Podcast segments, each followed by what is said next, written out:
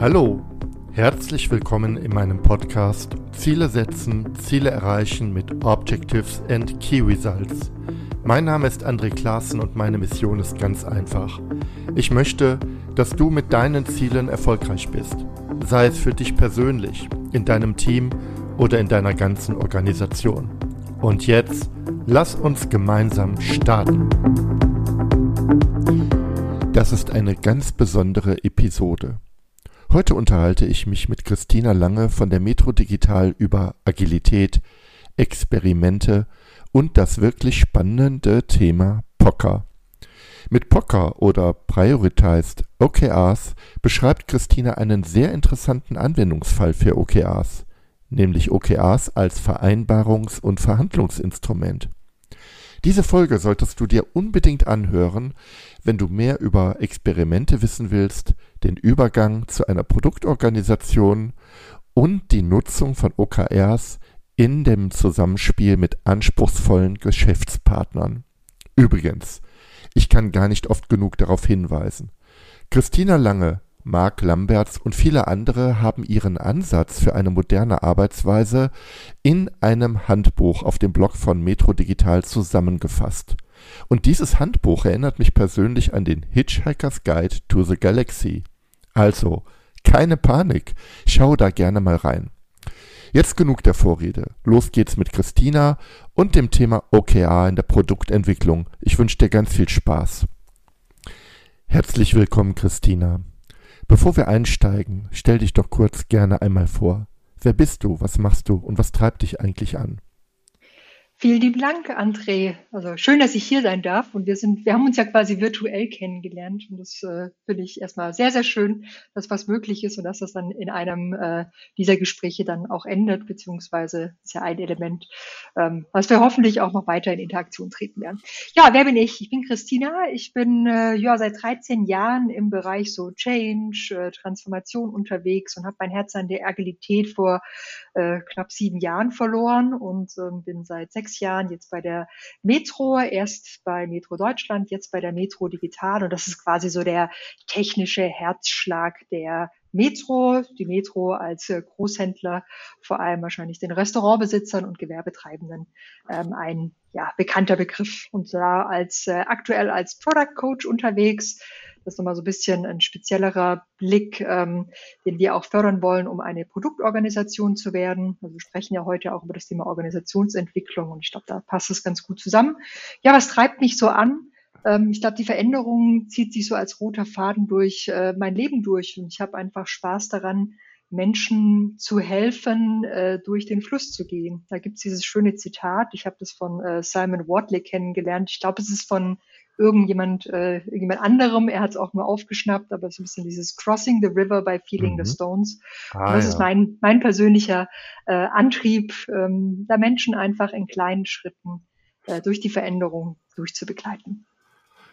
Das ist wunderbar. Also ähm, erstmal ganz danke, äh, herzlichen Dank für deinen äh, den Einblick. Sieben Jahre Agilität, da hast du einiges erlebt. Ähm, dann steigen wir doch mal bei dem Begriff Agilität ein. Was, äh, was verstehst du eigentlich, Christina, unter Agilität? Oder äh, was sind für dich so Punkte, ähm, die diesen Ag äh, Begriff ein Stück mit Leben füllen? So das Buzzword ein bisschen zu äh, entmystifizieren. Das ist immer eine schwierige Frage, gleich die härteste Frage zu Beginn.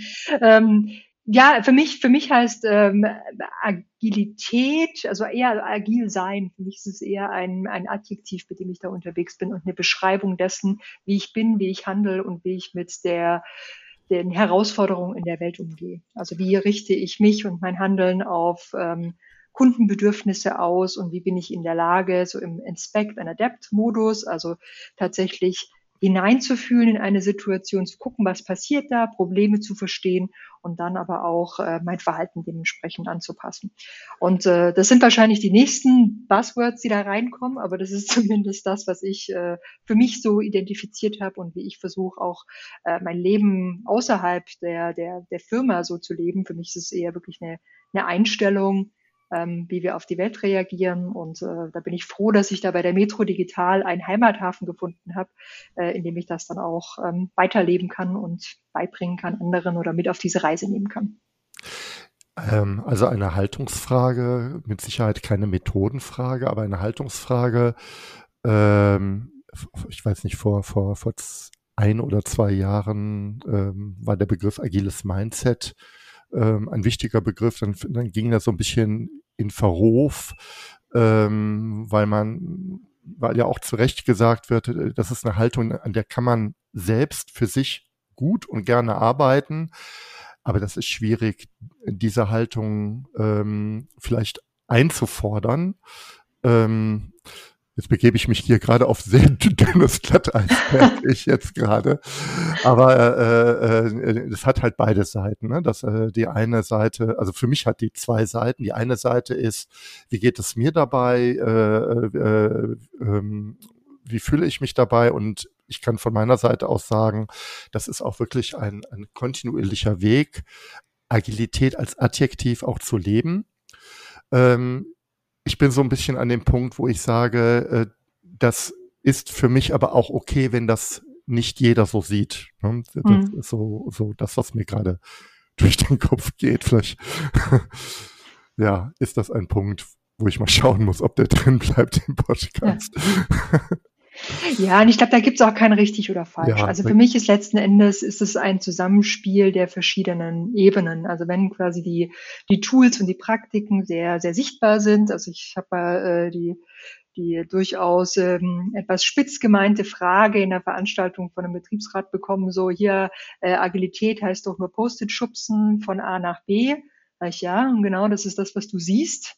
Aber da steckt eben noch mehr dahinter und dieses Spannungsfeld dann eben auch sichtbar zu machen. Und für die einen ist es halt schon irgendwie äh, agil zu sein, ein Post-it an die Wand zu kleben und für andere steckt es mehr dahinter. Aber ich möchte eigentlich ja keine Bewertung ähm, mit reinnehmen, sondern die Menschen dort abholen, wo sie sind und versuchen ihnen äh, mit denen quasi Themen auch zu helfen, die sie gerade umtreiben. Und da kann eben die ein oder andere agile Praktik, das ein oder andere agile Framework hilfreich sein. Wir stellen aber bei uns auch fest in der Metro Digital, es gibt auch Themenfelder, da macht Agilität keinen Sinn. Ja, wenn ich weiß, was am Ende rauskommen soll und wie ich das anstelle, dann ist auch ein äh, wasserfallartiger Ansatz, also im klassischen äh, Projektmanagement, völlig in Ordnung. Und das ähm, finde ich persönlich sehr, sehr gut, da auch auf eine Organisation drauf zu schauen, nicht als ähm, hier Gießkannenprinzip über alles drüber zu schütten und ihr müsst jetzt alle agil sein, sondern Probleme angucken und dann schauen, was könnte da hilfreich sein und immer so ein bisschen ein Ohr an der Organisation zu haben. Und das so versuchen wir quasi bei der Metro Digital auch damit ähm, umzugehen. Wenn ich jetzt von wir spreche, dann bin es jetzt ja nur nicht, nicht ich, sondern äh, wir haben auch noch quasi Kolleginnen, Kollegen, ähm, die eine ähnliche Rolle haben wie ich und äh, aber auch ganz, ganz viele, die vielleicht als Product Owner oder als äh, UX Professional bei uns angestellt sind, als Ingenieur und genau dieses agile Mindset oder das, was sie unter Agilität verstehen, auch leben und ähm, auch unterrichten, coachen, in die Welt tragen. Also es ist nicht immer an eine jeweilige Rolle bei uns gebunden. Ihr seid eine Gruppe von Menschen, die genau dieses Thema Agilität jetzt bei der Metro äh, digital äh, voranbringen. Du hast eben gesagt, äh, du bist als Product Coach unterwegs. Da ist ja auch eine Botschaft drin in der Rolle, die du ja auch mhm. eben genannt hatte, stärker Produktorientierung zu bekommen. Daher äh, biege ich mal weiter. Ähm, es ist ja nicht Sinn, äh, bei der Metro Digital Agilität um der Agilität wegen zu machen, sondern es gibt ja einen Grund dazu, warum ihr euch auf den Weg gemacht hat, habt. Was sind denn Themenfelder, die euch bei der Metro Digital dazu bewegt haben, genau das zu tun, was du jetzt tust? Ne? Mhm. Also Coaching zu betreiben, zu unterstützen, zu reflektieren, Inspect and Adapt zu machen. Was waren die Gründe? Warum beschäftigt sich Metro Digital mit agiler Arbeit? Ja, da kann ich jetzt meine persönliche Sichtweise reingeben, weil ich natürlich jetzt nicht bei jeder Entscheidung ähm, dabei war. Äh, aber die Gründe sind, äh, liegen, glaube ich, auf der Hand, weil das deckungsgleich ist auch zu vielen anderen großen traditionellen Unternehmen. Ähm, das heißt, äh, die, der Wettbewerb ist nicht mehr so klar im Rückspiegel sichtbar, wie es vielleicht früher war, sondern von links und rechts kann jederzeit ähm, ein Startup oder ein anderes Unternehmen auf einmal auch in ein Geschäftsfeld eintreten, dessen wir uns jetzt bisher noch gar nicht bewusst sind, dass da vielleicht ein Wettbewerber links oder rechts auch auftauchen kann. Also ich glaube, das sind so ganz allgemein ähm, einfach Themen, mit dem jedes Unternehmen aktuell sich auseinandersetzen muss und in Zukunft noch viel stärker auseinandersetzen wird. Ähm, und da bieten uns natürlich ähm, agile Methoden und die Frameworks dahinter und das Mindset, über das wir jetzt ja schon gesprochen haben, sicherlich die Möglichkeit, da schneller drauf zu reagieren, also mit der Unsicherheit auch umzugehen. Und das andere ist natürlich, ähm, Technologie spielt eine sehr, sehr große Rolle. Und wenn wir uns anschauen, wie auch erfolgreiche Technologieunternehmen arbeiten, und deswegen sagen wir für uns auch, die Metro Digital ist eine Produktorganisation oder dort wollen wir hin, damit wir noch viel stärker unsere tatsächlichen Tätigkeiten an den Kundenbedürfnissen, also sprich denjenigen, die bei uns dann bei der Metro kaufen, auch daran ausrichten. Und dann kommen so ganz viele unterschiedliche ähm, Aspekte da rein. Es kann dann sein ähm, crossfunktionale Produktteams, es kann aber auch das Thema OKR sein, was wir nochmal als ein Element ähm, auch haben, um das möglich zu machen und die Eigenverantwortung zu stärken und ähm, Experimente, quasi so ein Experimental Mindset reinzubringen in die Organisation. Also ganz, ganz viele kleine Veränderungsbausteine, die dann hoffentlich dazu führen, dass wir ähm, ja, Schritt halten können mit unseren Ansprüchen und aber auch so auf einmal Produkte auf den Markt bringen, also vor allem digitale Produkte oder unsere Großmärkte und äh, Belieferungsservice so unterstützen, äh, dass sie ein erfolgreiches Business machen können. Und wenn ich jetzt ganz von außen drauf schaue, ich habe ja ähm, überhaupt keine Innensichten wie du oder ich kenne tatsächlich auch, äh, natürlich kenne ich Metro, äh, ist es ja bekannt, aber ich habe wenig Einblick in die Branche, aber wenn du sagst, Mensch, wir wollen eine Produktorganisation aufbauen, dann denke ich mir, Moment, ihr seid doch, äh, ihr seid doch so etwas wie eine Produktorganisation. Vielleicht, wenn du Lust hast, ähm, ähm, stechen wir da doch mal rein. Was äh, ist der Unterschied zu einer Produktorganisation oder was ist, äh, woran machst du das fest, dass ihr dort stärker hinein wollt, als ihr es bisher wart? Mhm. Also nehmen wir mal so den klassischen IT-Dienstleister. Es gibt einen Mensch, eine Gruppe von Menschen, die erstellt einen Anforderungskatalog und reicht diesen rüber an eine Firma X und dann wird das quasi programmiert. Das hat früher dann äh, zwei, drei, vier, fünf Jahre gedauert und am Ende hat man im schlechtesten Fall festgestellt, es äh, passt nicht mehr zu dem, was wir eigentlich jetzt brauchen. Also ja, so ein bisschen die Anfänge der Agilität. Und wenn wir denn das jetzt weiterspinnen, ähm, dann geht es nicht mehr darum, dass uns irgendjemand, also die tatsächlichen Anforderungen davor gibt oder diese über den Zaun wirft und dann gucken wir, was passiert, sondern wir versuchen viel stärker mit unseren quasi Partnern im Business, das sind, davon sprechen wir meistens mit unseren Länderorganisationen, Vertriebsgesellschaften, in einem gemeinsamen Schulterschluss schauen und erörtern und rausfinden, was die Kunden eigentlich brauchen. Also dass wir quasi als, äh, ich nenne es mal so, Taskforce zusammen äh, hier auf äh, als Trüffelschwein unterwegs sind und ein Gefühl dafür kriegen, was sind denn eigentlich die aktuellen Probleme und Bedürfnisse unserer Kunden, die ordentlich äh, recherchieren, viel testen, kurze Feedback-Loops drin haben, ähm, auch früh mit Dingen rausgehen, also dieser klassische Begriff irgendwie MVP, Minimum Viable Product, äh, dann ja auch her oder ist für uns auch ein Thema und dann versuchen wir eben viel, viel schneller ein digitales Produkt zu entwickeln, was unseren Kunden dann äh, hilft. Ja? Also das kann, das kann unsere Metro-App sein, das kann aber auch für unsere internen äh, quasi Nutzer in den Großmärkten sein, dass wir da ein vernünftiges äh, Lagerverwaltungssystem haben oder ähm, auch quasi mitarbeiterinterne Anwendungen dann so aufsetzen, dass sie wirklich den größtmöglichen Nutzen, also so Value in Use ist da so ein bisschen so das Stichwort, ähm, bringen. Ja, aber du hattest so am Anfang gesagt, so ja, ihr seid doch eine Produktorganisation, wenn man so von außen drauf guckt. Und das ist tatsächlich manchmal auch so ein Thema, ähm, wenn man dann so tief drin ist, äh, wo man sich selber ertappt und wieder an der Nase packt und sagt so, ja, natürlich, wir sind aus Sicht ähm, unserer auch internen Kunden sprechen wir über Produkte, das sind dann Gurken und äh, T-Shirts oder äh, Fleisch Aber das meinen wir ja nicht, wenn wir über ähm, quasi eine Produktorganisation sprechen, sondern für uns sind es die, die digitalen Produkte und Dienstleistungen, die wir entwickeln. Es geht also um digitale Produkte, vielleicht Services für Mitarbeiter, für die mhm. Geschäftspartner, für Kunden, um Prozesse ja, es ist jetzt ein Buzzword, aber am Ende geht es vielleicht auch einfach darum, ähm, zu digitalisieren, äh, äh, zu verbinden, äh, Logistik einfacher zu machen, Abrechnung einfacher zu machen, äh, Kataloge zu digitalisieren, was auch immer. Ähm, ein weites Feld äh, ist das ja an, an Themen. Also digitale Dienstleistungen, die auch kontinuierlich erbracht und, und qualitativ weiter äh, ähm, erweitert werden anzubieten. Das so habe ich jetzt gerade ein, mhm. ein, Stück weit verstanden und das ist ein Riesenfeld. Und ähm, ja, das da, jetzt verstehe ich und ich hoffe auch die Hörerinnen und Hörer ein, ein wenig die Rolle der Metro Digital.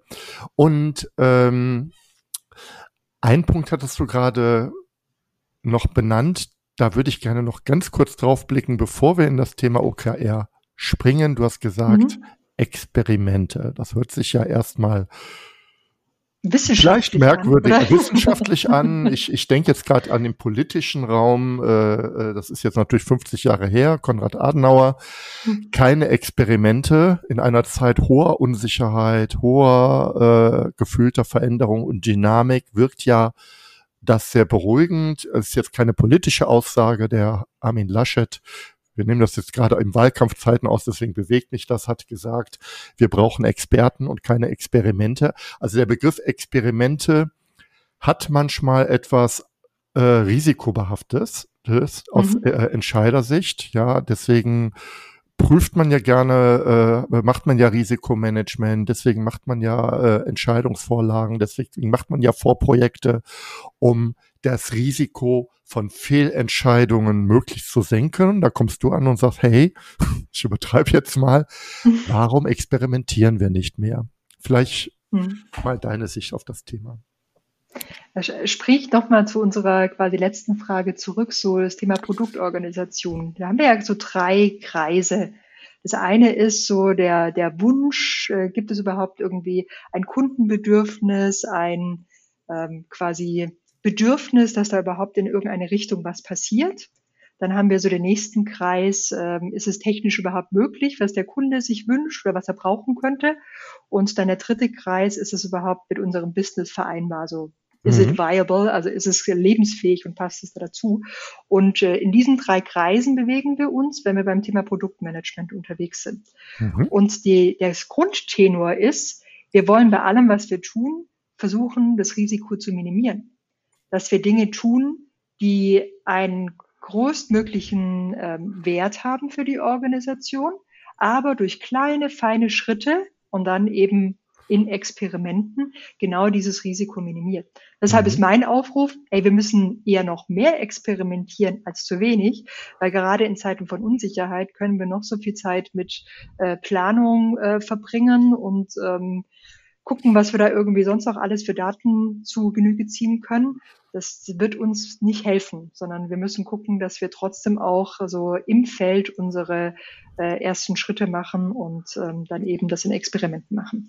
Das heißt für uns jetzt nicht, wenn wir das angehen, also wir haben einmal beim Thema quasi in den Produkten versuchen wir äh, die Experimentier Fähigkeit zu stärken und aber auch die Häufigkeit zu erhöhen. Das heißt, die Teams gucken sich Daten an, sie formulieren Hypothesen um ihre Annahmen rum, sie überlegen sich, wie kann ich das validieren in die eine oder in die andere Richtung und dann haben sie ein Ergebnis, mit dem sie weiterarbeiten können. Also sehr, sehr stark Hypothesen getrieben, eher eine Art Hypothesen-Backlog zu haben und dann zu gucken, was kann ich da in kleinen Experimenten machen, dann lerne ich wieder was, dann kann ich das skalieren und so ist quasi unser Ansatz. Und das mhm. machen wir in Produktteams und äh, hoffentlich auch noch mehr in der Zukunft. Und gleiches ist aber auch ähm, quasi ein Thema, wo wir sagen, lass uns da auch in einem, auf einem Organisationskontext ja. eigentlich den gleichen Ansatz machen. Zu sagen, hey, wenn wir etwas beobachten, ein Problem, eine, wir haben eine Vermutung, was in unserer Organisation gerade vielleicht nicht ganz so rund läuft. Also ein Beispiel, äh, mit ein ganz, ganz einfaches. Ähm, ist, okay, durch Corona und durch unsere verstärkte virtuelle Zusammenarbeit gibt es mehr Meetings und wir haben immer mehr Meetings, die eng aufeinander folgen. Und was können ja. wir da jetzt machen? Jetzt können wir da ein Team von Experten in irgendeinen Raum schicken, die sich wie wild was überlegen, uns da recherchieren oder wir schauen uns quasi Daten an oder machen eine kurze Erhebung, formulieren eine Hypothese und validieren die dann. Testen mit ein, zwei Teams, äh, zum Beispiel mal, wie ist es denn, wenn wir Meetings nur noch 20 Minuten stattfinden lassen, statt einer halben Stunde, dass wir 10 Minuten Übergangszeit hat oder äh, man führt meetingfreie Slots ein. Also jetzt ganz wirklich sehr pragmatische kleine Experimente, aber dann auch gar nicht lang quasi jetzt äh, warten und äh, überlegen, ähm, was man da noch alles für Risiken machen könnte oder was wir das alles sehen oder müssen wir jetzt irgendwie noch größer denken, sondern versuchen in einem ganz, ganz kleinen Rahmen die Dinge auszuprobieren, aber mit einem sehr, ähm, ja, schon ein bisschen einem wissenschaftlichen Ansatz, aber jetzt nicht äh, übertrieben. Also wir machen da jetzt keine Doktorarbeit draus, aber einen strukturierten mhm. Ansatz, dann ein Experiment machen, die Ergebnisse mit der Organisation teilen und dann gibt es wieder den Impuls für neue Learnings. Mhm. Ein sehr schönes Beispiel finde ich äh, mit der äh, gestiegenen Meetinghäufigkeit und auch dem Stress äh, durch, die, durch die sehr starke Virtualisierung, die ja Corona jetzt ähm, gebracht hat.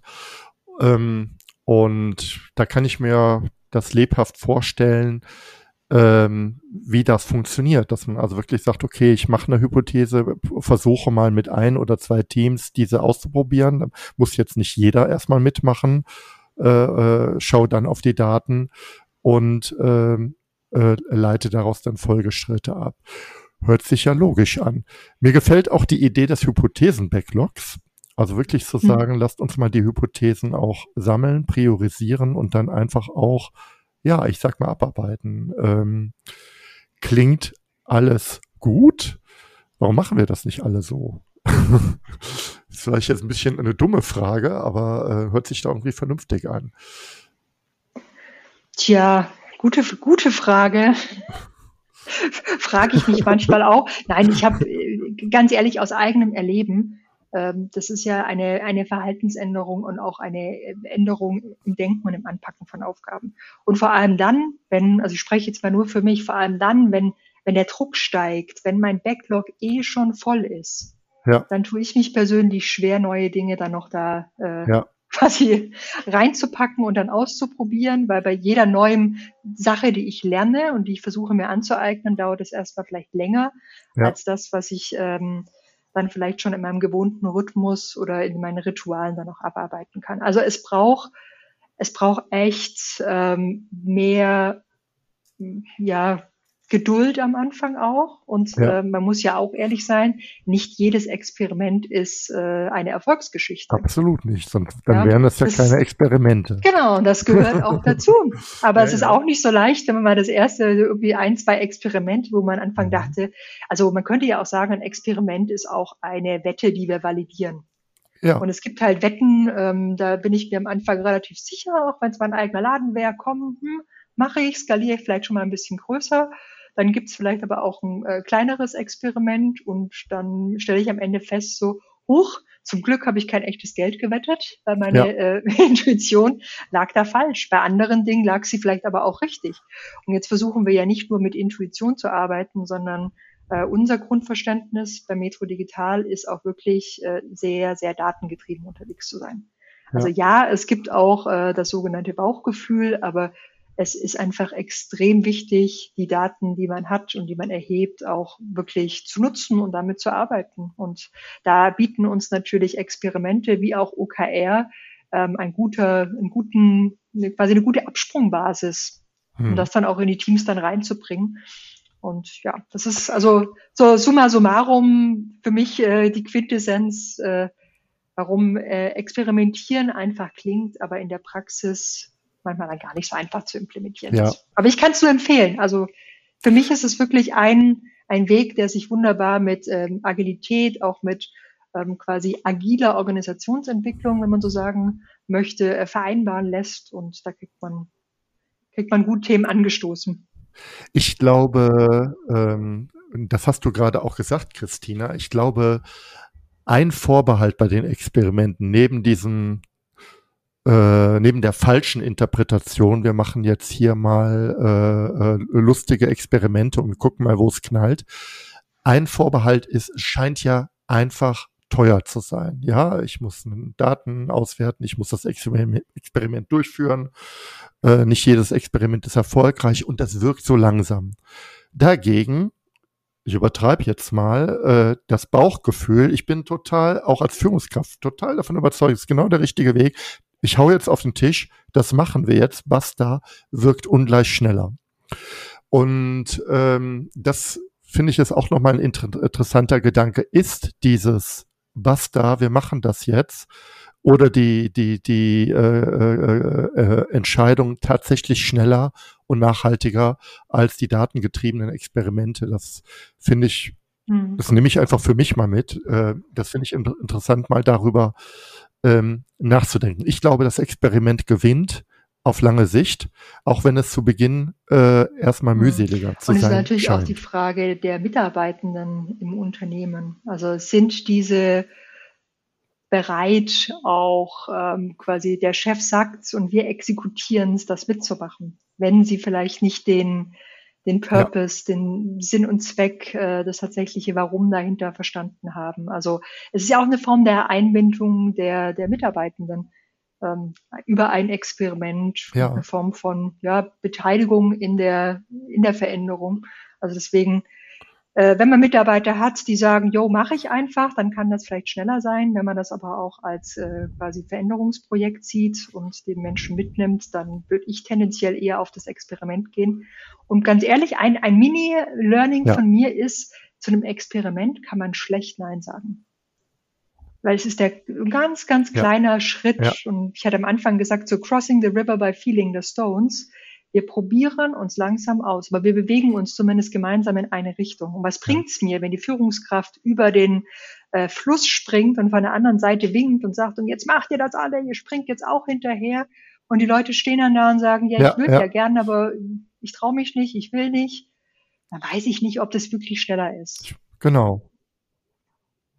Ja, es ist gefühlt schneller, weil ich habe da äh, vielleicht, es hat auch ganz viel mit Emotionen zu tun. Die Experimente haben, also das, was du ja sagst, ist, es tut erstmal nicht weh. Ich kann kleine Dinge ausprobieren und ich habe nachher eine andere Form der Validierung. Wir haben das ausprobiert und hier sind die Daten. Das hat auch glaube ich, nochmal äh, eine andere Qualität, wenn man, äh, dass man dann sagt, okay, das scheint der richtige Ansatz zu sein, mhm. jetzt gehen wir mal einen Schritt weiter. Sehr schön. Ich, wir, wir sind jetzt schon eine halbe Stunde im Dialog. Also schauen wir mal in das Thema OKR rein.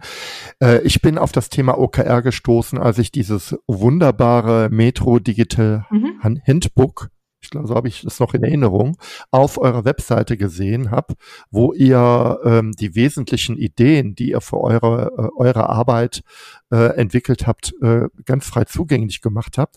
Und da stand der Begriff POKR. Und ich steige einfach damit ein, was sind POKR und ja, erzähl mal was darüber und was es ich mich selbst? Was sind POKR und was, welche Rolle haben OKRs bei der Metro Digital Stand Genau, also wir fangen mal mit einem kurzen so. Äh, Werbeslot für unser Handbook an, was jetzt, also da stehen äh, zwar die Namen Marc Lamberts und Christina Lange, aber wir sind quasi diejenigen, die es äh, verschrift, verschriftlicht haben, die guten Ideen, die bei uns in der Organisation äh, unterwegs sind. Und deswegen ein ganz großer Dank an alle, die da mitgewirkt haben. Und natürlich äh, besonders an äh, Marc äh, hier einer meiner äh, tollsten, die toll, einer der tollsten Menschen, die ich je so im beruflichen Kontext kennengelernt habe. Also auf diesem Weg, Marc, ich habe schon so viel von dir gelernt und freue mich noch auf alles, das kommt. Ja, und zum Thema ähm, OKR oder wie es bei uns äh, intern auch heißt, äh, Prioritized OKR und dann gesprochen Poker, weil es einfach cooler klingt. Ich glaube, das hat sich, äh, brennt sich besser ah, im Kopf ein. Cool. Ähm, genau, das ist bei uns quasi unsere ja. Form, wie wir ähm, OKR für uns angepasst haben. Was ich persönlich äh, für sehr, sehr gut halte, dass wir das getan haben, äh, weil ich OKR nicht als eins der Framework halte oder ich bin persönlich, hatte ich am Anfang schon gesagt, eh keine Freundin von so dogmatischen Ansätzen und freue mich immer, wenn nicht nur Menschen, sondern auch Organisationen als Systeme dieses Gerät zwischen den zwei Ohren verwenden und überlegen, wie passiert, wie passt es dann zu uns? Und äh, so kam dann äh, Prioritized ähm, OKR oder eben POKA raus und das ist gerade unser Weg, wie wir es machen. Und äh, ich hoffe, der wird sich auch über die, die, die Zukunft oder die nächsten Jahre dann auch weiterentwickeln. Ähm, wie machen wir OKRs und warum kam das P dazu? Also wir haben ähm, aktuell einen Sechs-Monats-Zyklus, ähm, machen das mit äh, 1000 Menschen bei der Metro Digital, also alle unsere Produktteams, aber auch äh, HR, Finance, also nicht alle der quasi Supportfunktionen, aber wirklich eigentlich ein, ein sehr, sehr großer Teil der Metro Digital organisiert sich seit knapp vier Jahren oder ähm, steuert sich seit knapp vier Jahren über ähm, OKRs. Jetzt sind wir aber, einleitend hatte ich ja gesagt, so der technische Herzschlag der Metro ähm, und damit ein Zahnrad ähm, im Metro-Universum. Das heißt, wir bekommen von 24 Ländergesellschaften, von äh, zum Beispiel unserer Mutter der Metro AG, äh, ganz, ganz viel Ideen, Probleme, Bedürfnisse über den Zaun geworfen. Und die können wir jetzt alle gleichzeitig quasi bearbeiten, die dann in unsere Teams kommen, oder wir ähm, priorisieren die nochmal einmal quasi im halben Jahr durch. Und deswegen haben wir unsere, äh, vor allem unsere Stakeholder, also sprich die Landesgesellschaft und die Metro AG in diesen Prozess mit eingeschlossen. Obwohl die selbst jetzt nicht für alle ähm, OKRs machen, ähm, aber sie sind quasi Teil unseres Prozesses und damit auch Teil quasi unserer ähm, Veränderung, die wir auch in die gesamte Metro damit hinaustragen. Nämlich sehr, sehr stark einfach damit äh, wegzukommen davon, dass wir ähm, Anforderungen bekommen. Also ich sage mal so ganz hart, äh, hier macht den Button blau und nicht äh, gelb. Ja, also das sind so mhm. jetzt mal wirklich überspitztes Beispiel. Äh, davon sind wir zum Glück schon weg, aber es ist ein, es ist ja auch eine Arbeit, in, vom, vom Zielzustand her zu denken. Das kriegen vielleicht viele noch hin, ein Objective zu ja. formulieren, wo irgendwie ein Kunde drin ist, ein Wert drin ist, ein Zielzustand beschrieben drin ist. Und äh, dann wird es aber schon manchmal happig, das dann in ordentliche Key Results runter zu definieren. Und ähm, ich mache kurz mhm. mal eine Pause ähm, für mich, weil das ja relativ, also euer Use Case für OKR ist die Zusammenarbeit in der Produktentwicklung mit euren Partnern. Die Idee dabei ist es, die Zusammenarbeit weg vom Klein-Klein zu heben auf ein größeres Niveau. Lieber Partner, wer jetzt auch immer das ist, wo wollen wir in sechs Monaten vom Ergebnis her landen in unserer Zusammenarbeit? Mhm. Ist das so genau. richtig? Und wie wollen wir das, das messen? Und die sitzen Genau, und wie wollen wir das messen, dass wir auch da angekommen sind? Und ihr handelt sozusagen über diese mhm. Poker, ne, Poker, ja. ich muss das auch nochmal Poker. Einfach, wir spielen WePlay Poker. aus. Poker, ja, über die Pokers aus, ähm, wie die Zusammenarbeit aussehen soll in den sechsten, nächsten sechs Monaten und schafft damit auch möglicherweise, oder das ist eine Hoffnung, die ihr vielleicht damit verbindet, einen Schutzwall gegenüber dem Klein-Klein, aber jetzt müssen wir das machen und ja, das machen und jetzt das wichtig oder das andere. Ja, also der kontinuierlichen Umpriorisierung. Ähm, obwohl, jetzt habe ich selbst angefangen zu interpretieren. Das ist ja überhaupt nicht richtig. ähm, aber erzähl du mal, das ist besser. Welche Probleme erschlagt ihr damit, die vorher da waren? Ja, aber es ist natürlich schon, ne, die Zusammenfassung äh, würde ich erstmal nicken dazu. Also ja, OKRs oder unsere Prioritized OKRs sind ein Kommunikations- und Verhandlungsinstrument und eben nicht nur in unserer internen Organisation. Also ich wünsche mir ja von jedem Team, ähm, wenn da eine, ein Problem, eine Anforderung um die Ecke kommt, dass sie zwei Dinge tun. Erstens ist, passt es zu unserem bisherigen ähm, OKR-Set, also zahlt das darauf ein.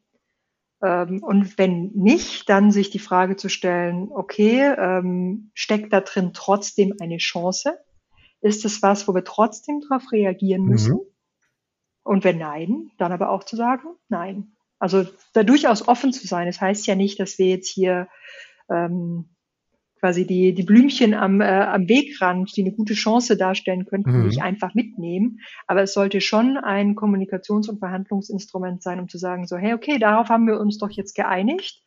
Ähm, ist euch das nach wie vor wichtig und warum kommt jetzt das andere Ding um die Ecke? Und dadurch kriegen wir einfach einen äh, regulären ja, Feedback- und ähm, Erarbeitungsprozess. Wir haben ja, ja. Und ähm, sind eben in einem guten Austausch. Ich glaube, das ist eigentlich so der, der, der Kern oder der, die Hoffnung, die für mich auch darin besteht, also wir haben ja sehr viele ja. jetzt unterschiedliche Organisationseinheiten und natürlich läuft es in der einen besser als in der anderen, aber wir wollen ja wirklich diesen gemeinsamen Schulterschluss hinkriegen, dass wir also als äh, hier die Digitaleinheit und unsere äh, Vertriebsgesellschaften, unsere Businesspartner, dass wir im Schulterschluss was für den Kunden tun und deswegen auch immer regelmäßig in diesen Gesprächen sind. Jetzt haben wir diesen, bei diesen sechsmonatigen Zyklus, aber ja trotzdem auch über die Check-ins, die wir regelmäßig machen, diesen Kontakt, wo wir dann auch justieren mhm. können.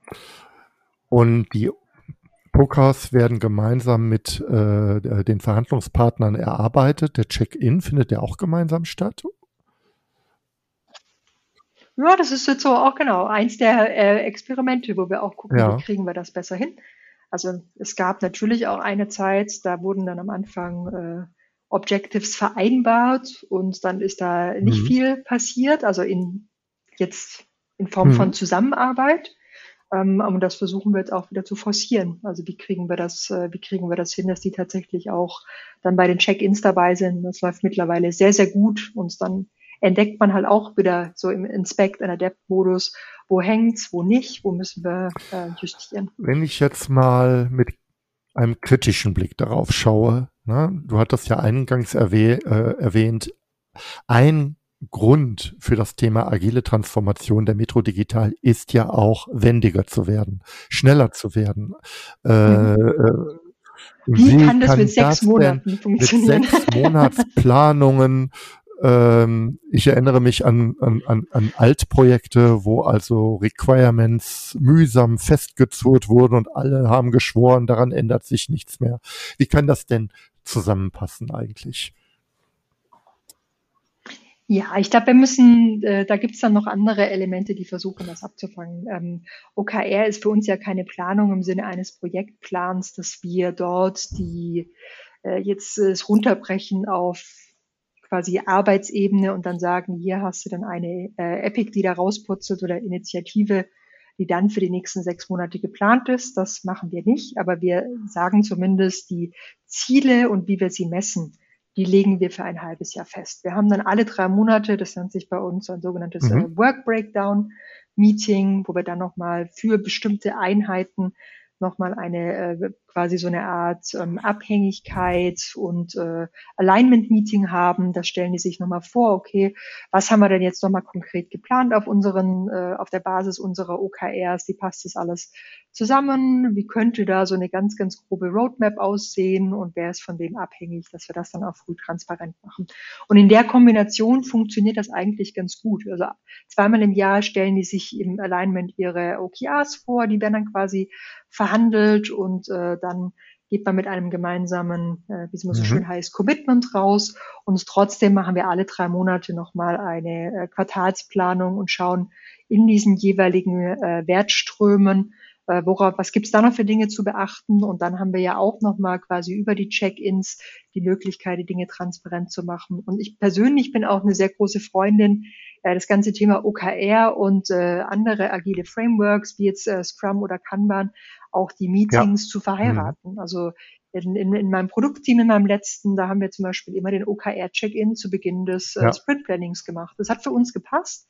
Da haben wir äh, quasi auf hoher ähm, Planungsebene gestartet, dann geguckt, okay, was können wir denn, wo haben wir denn einen Fortschritt zu vermelden, haben das eingetragen und da sind tolle Fragen rausgeploppt dann auch, weil wenn das Team dann sieht, hey, das sind nochmal unsere OKR-Sets und äh, hier hat sich was getan, aber im anderen nichts, dann ist es auch die Möglichkeit, dem äh, Product Owner zu sagen, so warum nehmen wir jetzt nicht noch die und die Story rein, die du jetzt gar nicht rein priorisiert hast, wenn wir doch hier eigentlich auch noch Fortschritt ja. machen wollen. Und das sind dann auch wieder schöne äh, Verhandlungsmechanismen, die über OKR schaffen auch ein Stück weit mehr Klarheit in dem, was man gemeinsam miteinander will. Ähm, ich finde find die Idee gut. Ähm, auf der jeweiligen Ebene, egal was man da für Prozesse verwendet, einfach mit dem OKR zu beginnen, sich klar zu machen, wo steht man, äh, welche Ziele sind äh, verabredet und werden verfolgt, um die dann mit den jeweiligen anderen Instrumenten, die zur Verfügung stehen, dann einfach ein Stück weit mit Leben zu füllen. Finde ich sehr, sehr schön. Ja, Christina, das ist sehr spannend. Äh, danke für diesen Einblick. Danke auch für diese ähm, interessante Sicht. Äh, also diesen Anwendungsfall, den ihr äh, für OKR ähm, gefunden habt. Ich glaube, das ist für viele Hörerinnen und Hörer spannend, äh, darauf zu schauen, die in ähnlicher, äh, in ähnlichen Serviceeinheiten oder Produkteinheiten stehen. Ähm, ich biege kurz oder ich, ich versuche mal den Bogen jetzt zu schließen. Dieses Handbuch an dem ja ganz viele gearbeitet haben. Das werde ich auf jeden Fall in den Shownotes äh, verlinken, weil da steht ja unglaublich mehr drin als das, was wir jetzt in, dem, in unserem Gespräch ähm, thematisieren konnten. Also ist aus meiner Sicht eine tolle Fundgrube. Kann ich wirklich jedem empfehlen, da reinzuschauen. Zum Abschluss, Christina, vielleicht ist das ähm, too much, aber wenn du magst, drei Tipps, vielleicht auch ein Stück weit angesiedelt an eure Podcasts für interessierte Menschen, die das gerade gehört haben. Was kann man, was sollte man beachten? Wie kann man sich vielleicht dem Thema nähern, näher, nähern oder was, was hast du für Erfahrungen, die du gerne teilen möchtest? Kann auch nur ein Tipp sein, muss, müssen keine drei sein. Oh, gut, ich, habe eher wahrscheinlich Können noch mehr. Ich muss mich auf zwei beschränken. Nein, also wenn es zum, zum, äh, zum Thema OKR, würde ich sagen, so ähm, einfach anfangen, einfach machen, das auch als Experiment sehen und im Kleinen ausprobieren. Punkt zwei, OKR ist für mich ein Kommunikations- und Verhandlungsinstrument. Und es ist, ich würde nie OKR nur des OKR-Willens machen, so wir brauchen Ziele, deswegen machen wir jetzt OKR. Ja, okay, äh, auch Ziele und Messen und das ist alles super, aber ich würde es immer sehen als quasi Kommunikations- und Verhandlungsinstrument und dafür hat es einen sehr, sehr großen Wert. Ähm, und den dritten Tipp, den ich noch mitgeben würde, ist wahrscheinlich so eher so ein, so ein, so ein allgemeiner. Ich habe immer mal den Eindruck, dass wir so äh, Rahmenwerke dann ja. auch zu dogmatisch sehen. Also das ist vielleicht ist meine Sicht auf die Dinge. Aber gerade in diesem Inspect and Adapt Modus würde ich mir wünschen, dass wir das nehmen und für uns weiterentwickeln und für uns äh, einfach passend machen. Und da kann ich jede Organisation, jede Einzelperson nur ermutigen, das äh, zu tun. Also da einen pragmatischen Ansatz für sich zu finden und Dinge dann auch äh, voranzutreiben. Und ganz ehrlich, ich freue mich da immer über Austausch. Also ihr findet mich auch äh, hier, liebe Hörerinnen und Hörer, auf LinkedIn. Äh, schreibt mich einfach an, vernetzt euch. Ich habe da äh, sehr große Freude daran, mich auch einfach auszutauschen und zu gucken, wie machen es auch andere. Man hat ja auch selber äh, blinde Flecken und die gilt es dann auch immer wieder im Inspect- und Adapt-Modus auch selber zu. Ganz herzlichen Dank für die drei Tipps. Ähm, mir gefallen alle drei Tipps super. Ich finde diesen Hinweis auf OKRs als Kommunikation und Verhandlungsinstrument ganz, ganz wertvoll und wichtig. Das ist auch etwas, was ich ausdrücklich teile. OKRs sind eine Form der Kommunikation oder kommunizieren, machen Kommunikation ein Stück weit einfacher. Ähm, und ich finde es auch absolut richtig, Rahmenwerke als das zu sehen, was sie sind. Sie sind erstmal eine oft idealtypische Beschreibung und ja, es ist Aufgabe von jedem da zu schauen, was passt für uns und wie kann man es anpassen. Und ähm, das kann ich auch nur bestätigen. Ich, ich, ich sehe das übrigens bei allen Rahmenwerken so, auch bei den Produktrahmenwerken wie Scrum und, und Co. Toll. LinkedIn werde ich auf jeden Fall verlinken und ermuntern dich, äh, also hast du ja auch gerade hier getan, werde ich aber im beiliegenden Blogpost auch nochmal darauf hinweisen. Vernetzt euch gerne mit Christina. Und ich sag danke, danke dafür, dass du heute bei mir warst. Danke dir und auf ganz bald. Auf ganz bald. Bis dahin. Tschüss. Tschüss. Danke, dass du mir zugehört hast. Und wenn du jetzt Interesse an weiteren Impulsen zum Zielsystem Objectives in Key Results hast, dann gehe jetzt direkt auf meine Webseite andreklassen.de. Registriere dich dort für meine OKR-Impulse. Als kleines Dankeschön erhältst du meine Checkliste für Objectives in Key Results zum Ausdrucken.